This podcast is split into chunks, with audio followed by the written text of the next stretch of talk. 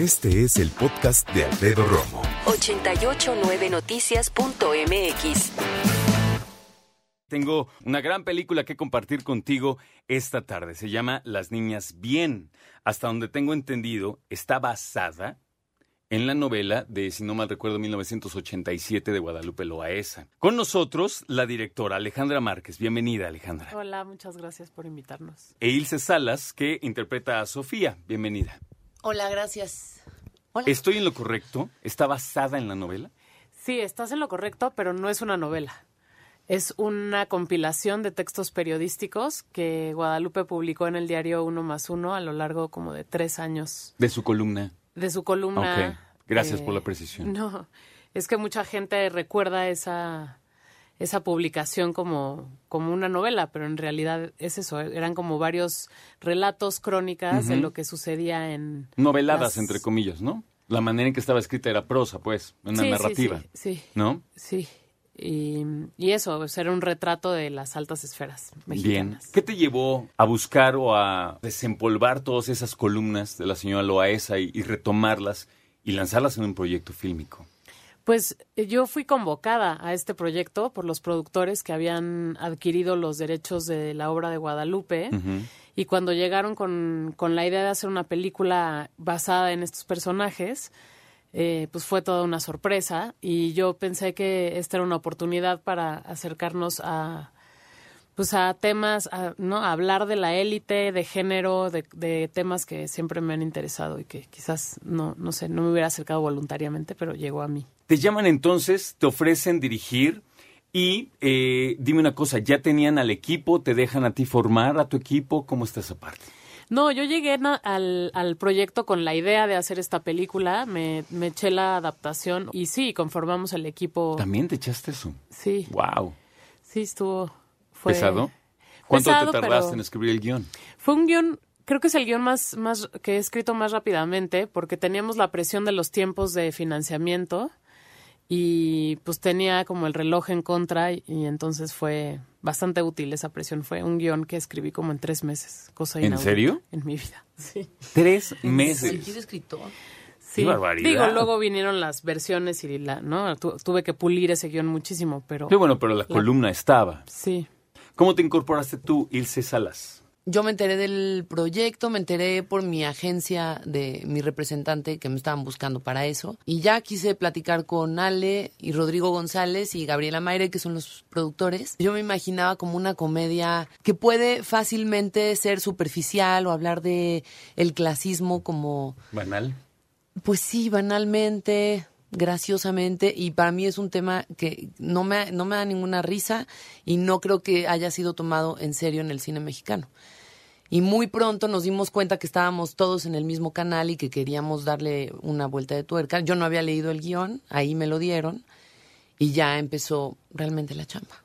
A mí me, me gustó mucho el diseño de producción, los vestuarios, ubicar como toda la película precisamente a principios de los 80. Incluso, y me imagino que fue parte de- del reto de Alejandra, como que hacer un guion que fuera hablado ochenteramente, valga la expresión, o sea, palabras o expresiones que no usamos hoy, ¿no? Como lo decíamos antes. Pero esta parte también de una sociedad mexicana, creo yo, o por lo menos eso sentí al ver la película, muy inocente, muy distraída, muy confiada, sobre todo esa élite en donde realmente no importaba mucho lo que pasara en ese sentido, ¿no? Hasta no, que y las que cosas venían, cambian. venían de un periodo de opulencia también. Sí. O sea, de haberlo tenido todo y, y el petróleo, ¿no? Así como que los había hecho eh, Sí, millonarios. El yacimiento de Cantarel, ¿no? Éramos como Claro. la nueva Arabia Saudita, según nosotros. Había como una, una cosa que se comparte con el personaje que haces, creo, ¿no? con el personaje de Sofía, como, como que México estaba muy en Sofía en ese Sí, momento. Totalmente. sí. Sí. ¿Qué reto representó para ti, Ilse, e interpretar a Sofía, una esposa muy centrada en otras cosas, en su opulencia, ¿no? En las relaciones públicas, en el ser socialité, cuando de repente pues le llega un, una cachetada de realidad, vamos a ponerlo así, ¿no? Pues a mí me gusta pensar en estas mujeres como, como con una educación sentimental, por llamarlo de alguna manera, eh, muy distinta a lo que a mí me gustaría pensar que, que es la mía, por ejemplo, ¿no? Hoy en el 2019. Mujeres que son incapaces de sobrellevar cualquier tipo de crisis, política, económica o social o espiritual, o cualquier tipo de crisis. Y mujeres también siempre eh, como, a lo mejor se oye fuerte, pero como apéndice del hombre, ¿no? Eh, tú decías eh, que era difícil que, una, que tus abuelos o, los papás opinaran públicamente de algo sin consecuencias. Imagínate una mujer. O sea, eso, eso ni siquiera se concebía. Eh, no tenían voz política ni intenciones de tenerla. Esta élite particularmente se, pues se basaba, toda su seguridad estaba en el dinero, en el estatus, en la opulencia. Y con esta crisis, imagínate perder todo eso de un día al otro, porque así fue. Sí. O sea, hubo familias enteras, hubo muchísimos suicidios, por ejemplo, de hombres, de empresarios, porque de repente sus deudas de un día para otro se elevaban a niveles descomunales. Sí, estratosféricos, inalcanzables prácticamente. Y era cambiar, era cambiar tu vida radicalmente y además ver como otros, los que tú despreciabas, llegaban a ese nivel al que tú pertenecías, que es lo que pasa también en, en, la, en la política. Nuevos ricos, ¿no? Los nuevos ricos. Entonces, con ese desprecio con los que ven la gente educada del linaje, del apellido, de, ya sabes, los de Garay de toda la vida, eh, viendo a los nuevos ricos ahí teniendo mucho más que ellos.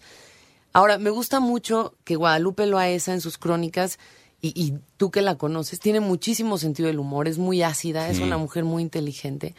Pero también Alejandra y también Dariela, por ejemplo, la fotógrafa. Entonces, a pesar de estar metiéndose a un mundo bastante dark, porque, porque clavarse en la angustia de esta mujer es bastante oscuro y, angustiante, siempre, siempre hay un momento en donde el sentido del humor muy oscuro también de las creadoras sí te hace, no sé, ayer la vi otra vez, la película, y decía, es que sí es muy graciosa y dolorosa. Y esa combinación a mí me gusta mucho. Sabes, yo... Eh yo crecí con mujeres. Tengo a mi padre, afortunadamente, pero papá iba a trabajar, ¿sabes? Y de repente vivir con tantas mujeres, cuando yo veo la película, veo esta, esta fuerza femenina, ¿no? Que siempre existe, que es, es grande, es, es poderosa, pero también me, me, angustia mucho en la película esta, esta dependencia, esta ingenuidad, ¿no? De la que se vivía en esas crónicas, en ese momento, cuando la mujer de repente creo como vuelve en sí a decir, ¿qué demonios está pasando que no estoy controlando? Que no sé ni, ni siquiera la mitad de lo que está sucediendo. Porque aparte ahorita vemos también en esa película una pareja que no se comunica en el más mínimo sentido. Y eso se agradece en la dirección, sin duda, ¿no? Gracias.